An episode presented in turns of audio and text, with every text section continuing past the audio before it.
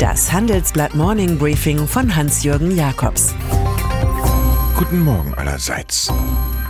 Es ist nicht mehr die Frage, ob Donald Trump über dem Gesetz steht. Das wurde aufgrund der vielen Skandale des US-Präsidenten breit diskutiert.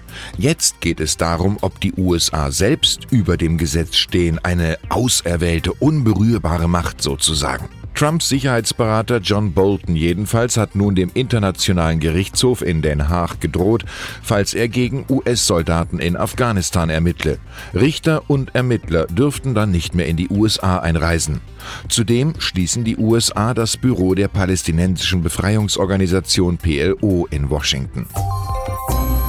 Die Einhaltung von Menschenrechten, über die Den Haag wacht, zählt wenig bis nichts in der verbreiteten America First Stimmung.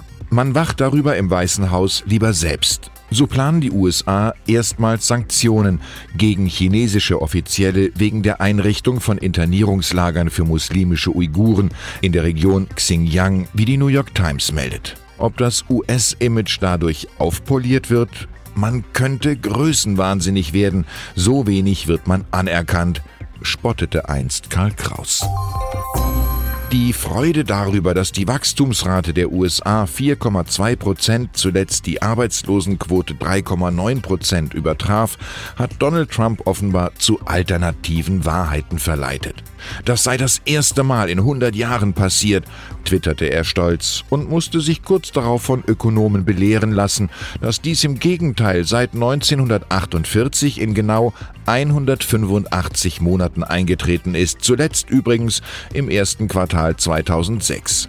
Klare Analyse, es sind zu viele Nullen in diesem Spiel. Heute wird ganz Europa schauen, wie sich ein Deutscher im Europaparlament verhält und ob er wirklich der nächste Präsident der EU-Kommission sein kann. Die Latte liegt hoch für Manfred Weber CSU, den Fraktionschef der Europäischen Volkspartei EVP. Ungarns nationalistischer Premier Viktor Orban will vor den Abgeordneten reden, die dann am Mittwoch nächster Woche über den Vorschlag des Europäischen Rats entscheiden, gegen Ungarn wegen Verletzung der europäischen Werte vorzugehen. Streitpunkte sind eingeschränkte Meinungsfreiheit, Behinderung der Justiz und verletzte Rechte von Minderheiten und Migranten. Orbans Partei Fidesz gehört noch der EVP an, was Weber in ein Dilemma bringt. Entweder er kämpft für Europas Moral oder für Ruhe bei seinen Konservativen. Auch heute wird Hans-Georg Maaßen 55 im Mittelpunkt stehen. Der alerte Präsident des Verfassungsschutzes rechtfertigt sich vor dem Innenausschuss des Bundestags. Inzwischen ist klar, dass er die Echtheit des Chemnitzer Videos, in dem Rechtsextreme übergriffig werden, nicht mehr anzweifelt, sondern kritisiert, dass der Film so früh gezeigt wurde, hätte ja gefälscht sein können.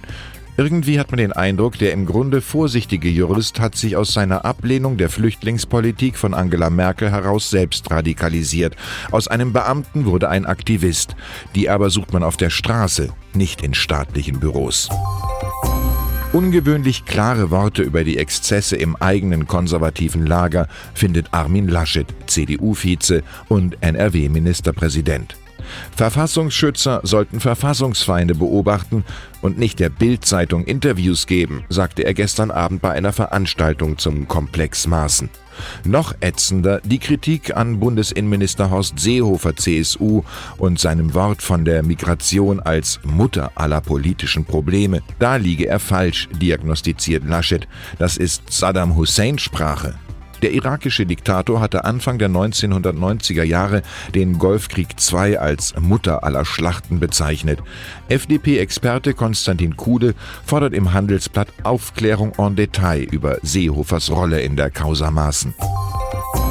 Und dann ist da noch Michael O'Leary, unnachgiebiger Chef von Ryanair, der im Tarifstreit mit seinen Piloten harte Gegenwehr aus Deutschland spürt. Die Vereinigung Cockpit hat hierzulande für den morgigen Mittwoch tatsächlich erneut zum Streik aufgerufen.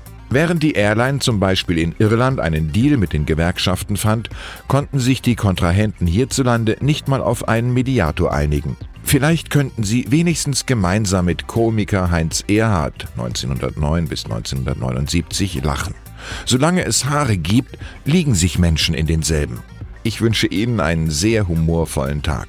Es grüßt Sie herzlich Hans-Jürgen Jakobs.